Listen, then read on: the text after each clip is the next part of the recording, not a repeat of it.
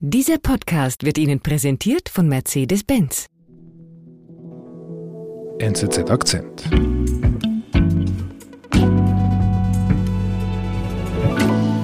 Lieber Ivo, schön dich mal hier im Studio zu haben, nicht immer aus der Ferne aus Wien. Herzlich willkommen bei uns in Zürich im neuen Studio, das wir haben. Es ist super, vielen Dank. Nach all deinen Reisen in die Ukraine, wirklich schön dich hier zu haben. Wie viele Male warst du eigentlich in der Ukraine in den letzten also eigentlich seit Kriegsbeginn. Ich bin jetzt Anfang Juni von der siebten Reise zurückgekommen. Die waren jeweils so zwischen einer und zwei Wochen. Mhm. Kann man sagen, das ist mir in Erinnerung geblieben? Gibt es da ein Highlight? Gibt natürlich vieles, aber sicher krass ist, dass einfach ein Teil des Landes fast normal ist und ein anderer Teil ist Krieg. Und mhm. was jetzt schon sehr stark in Erinnerung liegt, dass wir an der Front waren jetzt auch und dort mal gesehen haben, einfach so eine völlig zerstörte Stadt. Das ist schon mhm. verrückt. Und im Westen also merkt man gar nichts, möchtest Im, du sagen? Im Westen merkt man fast nichts, aber es sind dann natürlich andere Themen, die mich äh, sehr beschäftigt haben und eines davon sind zum Beispiel die Kriegsgefangenen. Mhm. Es wurden schon mehrere tausend ausgetauscht und es gibt natürlich noch viele mehr und ich wollte mir das einfach mal anschauen. Ich wollte schauen, gibt es diese Misshandlungen, von denen berichtet wird, gibt es Folter ähm, und wie werden diese Menschen behandelt? Und deshalb habe ich unseren ukrainischen Produzent Kostja gebeten, uns Zugang zum Lager für die russischen Kriegsgefangenen in der Ukraine zu besorgen. Und er hat dann da wirklich über Wochen nachgebohrt und den Presseoffizier mit Telefonaten genervt, bis er dann gesagt hat, okay, ihr könnt kommen und könnt euch dieses Lager anschauen. Und wie war's? Es war eine Geschichte, die mich enorm beschäftigt hat, die uns alle beschäftigt hat. Ich war ja auch mit dem Fotografen Dominik Nahr dort und äh, es ist wirklich etwas, wo ich sehr viel darüber nachdenke. Der Besuch eines Lagers für russische Kriegsgefangene in der Ukraine hat unseren Korrespondenten aufgewühlt. Es sei ein spannender, aber auch beklemmender Einblick gewesen, erzählt Ivo Meinzen. Ich bin David Vogel. Also Ivo, es klappt. Du kannst ein Lager für, für russische Kriegsgefangene besuchen. Wo ist das? Ich darf das nicht ganz genau sagen. Es ist im Westen der Ukraine in einem Dorf. Und ich darf auch nicht verraten, wie viele Gefangene dort sind. Das mhm. weiß ich ehrlich gesagt auch selber nicht. Mhm. Und das ist alles streng geheim, weil das auch ein Ort ist, den die Ukrainer natürlich schützen wollen vor den Russen. Aber mhm. sie wollen auch die Kriegsgefangenen schützen, damit die nicht irgendwie zum Ziel werden von einem möglichen Angriff. Okay, darfst du uns aber schildern, wie es dort aussieht? Ja, es ist ein Gebäude aus den 80er Jahren. Es sieht von außen aus, wie man sich halt ein Gefängnis so ein bisschen vorstellt. Es gibt Türme, es gibt Stacheldraht, mhm. aber es sieht auch so ein bisschen vernachlässigt aus, Teile davon. Also ein Teil ist modern und ein anderer Teil sieht so ein bisschen aus wie so ein halb verfallenes Industriegelände. Mhm. Und am Eingang hat es eine hochmoderne Schleuse mit Gesichtserkennung digital. Mhm. Und da wurden dann unsere Pässe kontrolliert. Bist du da allein oder wer ist da dabei? Wir waren in einer Gruppe von etwa 15 Journalisten, das waren sechs Teams und wir sind dann da reingelassen worden, kamen in den Innenhof und wir wurden da auch begleitet von Wärtern, die hatten so grüne Uniformen, so halb militärisch haben die ausgesehen. Mhm. Es ist alles sauber, es ist neu gestrichen, die Wände neu gekachelt, aber die ganze Stimmung in diesem Lager war dann doch recht beklemmend und mhm. das hat mich eigentlich auf der ganzen Reise, auf diesem ganzen Aufenthalt begleitet. Mhm. Was heißt das beklemmend? Also wie, wie meinst du das? Was passiert da? Es ist so eine Stimmung, wo man das Gefühl hat, es ist alles runtergedämpft. Es ist alles recht ruhig. Es gibt auch Vogelgesang und es gibt auch Pflanzen darin. Aber die Gefangenen, die wir ja dann treffen konnten, die gehen alle mit gesenkten Köpfen rum, die ziehen häufig ihre Kappen tiefer ins Gesicht hinein, damit sie nicht erkannt werden und die reden auch so mit einer ganz leisen, gedämpften Stimme. Und man hat schon das Gefühl, das ist eine, eben fast auch ein bisschen eine depressive Stimmung in diesem mhm. Lager. Mhm. Und nach einem kleinen Rundgang durch den Hof konnten wir dann beim Mittagessen dabei sein. Und das war dann eigentlich genau so eine Örtlichkeit, wo diese Beklemmung sehr stark spürbar war. Mhm. Wie denn? Die Gefangenen wurden im Hof versammelt. Es gab so Funksprüche und dann wurden sie reinmarschiert über eine Treppe in diesen großen Esssaal wo sie dann in Reihe und Glied antreten mussten, Essen gefasst haben und dann an Vierertischen sich jeweils hingesetzt haben und dort gegessen haben. Sie können selber ihr Essen zubereiten. Sie backen selber ihr Brot. Es gab so eine Grütze, wir haben das dann auch gegessen, und eine Suppe mit Kartoffel und Grieß. Also das Essen ist soweit in Ordnung. Mhm. Die Stimmung, also ich stelle mir vor, vier Kriegsgefangene zusammen am Tisch. Was siehst du in ihren Gesichtern?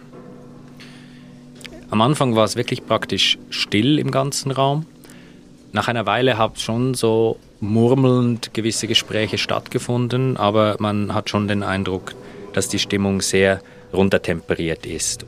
Und ein weiterer Punkt, den man sehr stark merkte bei diesem Mittagessen, war halt auch diese Disziplin, so starke militärische auch Disziplin. Und das ging dann auch so weit, dass sie, als sie dann aufstanden, um wieder zurückzugehen, mussten sie alle aufstehen und Danke für das Essen auf Ukrainisch sagen.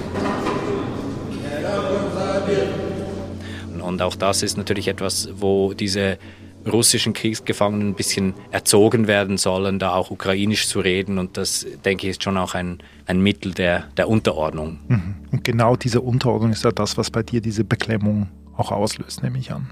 Ja, ist natürlich eine Gefängnissituation. Das ist sehr seltsam. Das kriegt man natürlich nicht oft zu sehen. Aber die Tatsache, dass wir als Medien da reingelassen wurden, das ist zwar einerseits eine wichtige Sache, auch zum Transparenz zu schaffen, aber gleichzeitig werden die Gefangenen uns dann natürlich auch ein Stück weit vorgeführt. Und mhm. diese Situation, wie geht man damit um, auch mit diesem Ausgestelltsein dieser Menschen, auch dieser verletzlichen Situation, in der sie sich ja befinden, das war nicht der Punkt, der uns so beschäftigt hat. Ja, ja. Und wenn du sagst vorgeführt, also was ist denn das Ziel der Ukrainer? Was wollen die euch zeigen? Die Ukrainer wollen zeigen, dass sie sich an die internationalen Regeln halten. Dieses Kriegsgefangenenlager gilt auch so ein bisschen als Modelllager. Wir haben auch gehört, dass die Bedingungen weniger gut sind in anderen. Mhm. Und es geht natürlich auch darum, einen Kontrast zu setzen gegenüber den Russen, weil die Russen haben auch viele Kriegsgefangenenlager, wahrscheinlich noch deutlich mehr. Dort gibt es aber keine Möglichkeit, die zu sehen. Da gibt es überhaupt keine Transparenz. Man weiß nicht mal, wo die sind. Mhm. Und die Ukrainer wollen so natürlich auch zeigen, dass sie eben nicht foltern und systematisch die Leute schlagen und erniedrigen. Mhm. Und zu Recht? In diesem Lager denke ich, ja, zu Recht. Ich habe nicht das Gefühl, dass da irgendwie ein Theater vorgespielt wurde. Das haben auch alle durchgehend gesagt, dass sie anständig behandelt werden. Es ist aber auch so, es gibt Berichte von internationalen Organisationen, die sagen, es gibt auch bei den Ukrainern Misshandlungen, die aber eher bei der Gefangennahme oder in den ersten Stunden und Tagen, während bei den Russen eigentlich ein, ein systematisches Foltersystem in diesen Kriegsgefangenenlagern herrscht. Und mhm. das ist schon ein fundamentaler Unterschied. Mhm. Kommst du mit den Gefangenen ins Gespräch? Darfst du überhaupt mit denen sprechen? Ja, ich konnte eigentlich mit fast einem Dutzend reden und auch frei. Also es hieß dann immer, ihr könnt mit ihnen reden. Sie müssen nicht mit euch reden, aber wenn sie bereit sind dazu, dann können sie. Mhm. Sie waren sehr unterschiedlich auskunftsfreudig. Also man hat teilweise das Gefühl, gewisse sagen einfach das, was sie das Gefühl haben, sollten sie sagen, im Sinne von, ja, wir wollten diesen Krieg ja nie und irgendwie wussten nicht, auf was wir uns einlassen. Mhm. Es ist auch so, dass überall Ohren sind. Das merkt man auch. Also einerseits sind natürlich die Wärter, die halten sich schon ein bisschen auf Abstand, aber irgendwie hat man trotzdem das Gefühl, sie kriegen natürlich mit, was da passiert. Und das, was ich sehr schwer nur einschätzen kann, ist auch inwiefern es unter den russischen Gefangenen auch eine Art von Ohrensystem gibt. Also dass man mhm. dann eben auch Angst hat, was dann andere vielleicht rückmelden können. Zumal ja die alle darauf hoffen, dass sie ausgetauscht werden und dann zurück nach Russland gehen mhm. können. Du sprichst ja Russisch. Als du aber mit denen du vielleicht ein bisschen ein vertrauensvolles Gespräch führen konntest, was, was kam da so heraus? Also das Beeindruckendste für mich war eigentlich ein Berufsmilitär, der gefangen genommen wurde und er hat gesagt, er schämt sich dafür, dass er gefangen worden sei. Er hätte sich nicht gefangen lassen nehmen dürfen. Mhm. Und das war für mich ein sehr ehrlicher Moment, weil Eben andere haben irgendwie gesagt, ja, der, Krieg interessiert sie nicht so oder sie haben einfach nur aus, aus finanziellen Gründen sich gemeldet. Aber das war doch jemand, wo man weiß, okay, der glaubt dran und hat auch gesagt, er will dann wieder zurück in die Armee, wenn er freigelassen wird. Aber ob er wieder in die Ukraine gelassen wird, das wisse er noch nicht. Mhm. Also das ist offenbar auch eine Art Stigmatisierung, wenn man da gefangen genommen wird. Mhm. Und deswegen seine Scham, diese Schmach, dass er in die Hände der Ukraine gefallen ist. Ja, diese persönliche Schmach. Aber ich habe dann auch erlebt bei einem Gespräch, also wir konnten auch dabei sein, wie die dann nach Hause telefoniert haben und ein Gefangener hat dann mit seiner Mutter in Zentralrussland telefoniert. Und dort hat sie ihm dann auch so gesagt, du, im Dorf sagen die Leute, du bist ein Verräter. Das sagt sie ihm so. Das sagt sie ihm so, aber sie hätte ihnen gesagt, ihr könnt mich mal. So in dem steht. Das war noch ein bisschen vulgärer, das werde ich jetzt nicht übersetzen. Ja. Und hat aber gesagt, dass sie ihn verteidigt. Aber es ist natürlich heftig, weil man muss wissen, wenn jemand sich ergibt in der Ukraine aus der russischen Armee, dann drohen ihm bis zu zehn Jahre Haft. In Russland. In Russland, weil das ist dann eben Verrat an der Heimat. Mhm. Und deshalb registrieren die Ukrainer auch all die, die sich ergeben haben als Kriegsgefangene, die im Kampf gefangen genommen werden, damit die eben diesen Risiken weniger ausgestellt sind in der Heimat. Und das ist eben auch nochmal ein Grund, warum die Stimmung so beklemmend ist, wie sie ist, weil eben sie wissen wahrscheinlich einfach nicht, was sie erwartet. Das ist höchst unsicher. Sie vermuten, denke ich schon, dass das ein, eine Stigmatisierung bedeutet, auch nach der Rückkehr. Aber gleichzeitig haben sie auch in der Ukraine keine Perspektiven, weil für die Ukrainer sind diese Soldaten halt größtenteils Kriegsverbrecher. Wir sind gleich zurück. Entdecken Sie neue Horizonte und Elektromobilität in einer neuen Dimension. Mit dem elektrischen EQE SUV von Mercedes-Benz fahren Sie lokal emissionsfrei auf höchstem Niveau in die Zukunft. Erleben Sie Ästhetik, Technologie und Komfort in Vollendung. Der neue elektrische EQE SUV von Mercedes-Benz.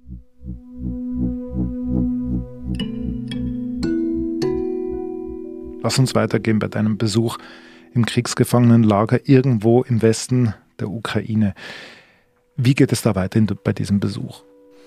Diese Wahrnehmung der Ukrainer, dass äh, die meisten russischen Soldaten Kriegsverbrecher sind, haben wir dann im nächsten Raum sehr stark gespürt. Wir wurden dann weitergeführt in eine Werkstätte, wo die Gefangenen Säcke zusammenleimten. Mhm. Da waren zwei ukrainische Fernsehteams, jeweils eine Moderatorin und ein Kameramann. Mhm. Und wir kamen da rein, wir kommen in diesen Raum und sofort stürzen sich alle auf verschiedene Kriegsgefangene, die da am Arbeiten sind. Und die Ukrainerinnen waren wirklich wahnsinnig aggressiv in meiner Wahrnehmung. Das ist natürlich etwas, was ich völlig verstehe. Die haben diesen Krieg seit 15 Monaten erlebt. Aber von der professionellen Perspektive halte ich das eigentlich für inakzeptabel, wie die auf die losgegangen sind, ihnen die Kameras ins Gesicht gehalten haben, ihnen Fragen gestellt haben wie in einem Verhör. Mhm. Und das ging dann so weit, dass eine auf ihrem Handy Fotos gezeigt hat von verletzten Kindern und von zerstörten Häusern und Sachen gefragt hat, wie ja, wie konnten Sie dieser Armee beitreten? Wie konnten Sie Teil dieses Kriegs werden? Was machen Sie überhaupt hier? Also eine Art von Berichterstattung, die nicht mehr in eine Objektivität hineinpasst. Also gar keine Objektivität. Eigentlich gar keine Objektivität, ja. Das heißt, und in diesem Moment kommt es natürlich zu einem Zusammenprall einer Ukrainerin auf einen aus ihrer Sicht russischen Aggressor und sie verliert eigentlich alle Hemmungen. Die ukrainische Journalistin hat natürlich auch das Gefühl, dass das ihr Job ist, oder? Sie mhm. muss dem Heimpublikum zeigen, dass man keine überflüssige Sympathie entwickeln muss für diese Aggressoren. Das sind die Vertreter des Feindes, die sind in ihr Land gekommen, um die Menschen zu töten, um das mhm. Land zu zerstören. Also das verstehe ich natürlich auch sehr stark. Ich finde es einfach von einem professionellen Ethos her sehr schwierig, weil ich glaube, als Journalist muss man eine gewisse Objektivität behalten. Aber in dem Fall ging es halt auch darum zu zeigen, dass man auch diese russische Propaganda Propaganda nicht irgendwie auf einen ukrainischen Sender zulässt. Also mhm. deshalb war dann diese Konfrontation, glaube ich, auch noch einmal stärker. Mhm. Das war schon sehr unangenehm, das war auch sehr peinlich berührend, weil sich diese Männer irgendwie versucht haben, da rauszuwinden und sie haben sich dann aber nicht mal richtig verteidigt. Das können sie auch nicht aus dieser wirklich verletzlichen Position, in der sie sind. Aber was schon auch ich dann mitnehme von dieser Reise und jetzt als, auch als Fazit von diesen ganzen Gesprächen, die ich geführt habe, also wirklich hinterfragt, haben diese Kriegsgefangenen den Krieg eigentlich nicht. Mhm. Und die lassen auch dieses Verhör über sich ergehen, weil dieses Gefängnis ist letztlich auch eine Art Wartesaal, weil die wollen alle ausgetauscht werden. Sie hoffen darauf, sie sind auch zuversichtlich, weil es gab viele Gefangenenaustausche. Aber sie warten da, sind eigentlich auch geduldig. Mhm. Und damit bin ich dann eigentlich auch aus diesem Gefängnis rausgekommen, auch mit diesem Gefühl, dass da irgendwie die Zeit auch ein bisschen stehen geblieben ist, mhm. in gewisser Weise. Ne? Mhm. Okay. Also das Ganze zieht sich also recht durch, dieses beklemmende bei diesem Besuch. Einerseits, wie sie vorgeführt werden, andererseits eben diese ständige Beobachtung und dann aber auch die innere Haltung der Gefangenen selber. Was hat das mit dir gemacht nach dem Besuch, also als du quasi wieder weit weg warst?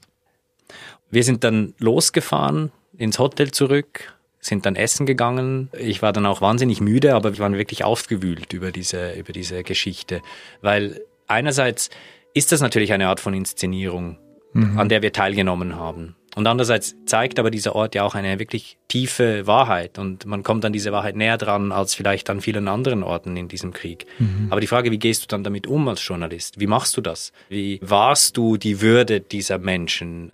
Also man muss auch viel Verantwortung, glaube ich, da übernehmen. Mhm. Aber hast du dich fürs Schreiben entschieden? Also stand das auch zur Diskussion, gar nicht darüber zu reden und zu schreiben?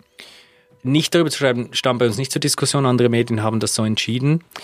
Aber für mich war dann die Frage, wie ich darüber schreibe. Und die Lösung für mich ist auch diese Situation halt sehr offen anzusprechen, das zu kontextualisieren, aber dann gleichzeitig die Persönlichkeitsrechte dieser Gefangenen zu schützen, auch keine Bilder zu zeigen von ihren Gesichtern zum Beispiel. Und ich glaube, in dem Sinne kann man das machen, weil ich glaube, das ist dann schon auch eine zusätzliche Erkenntnis und man kann da, denke ich, auch viel lernen über ganz verschiedene Aspekte dieses Krieges.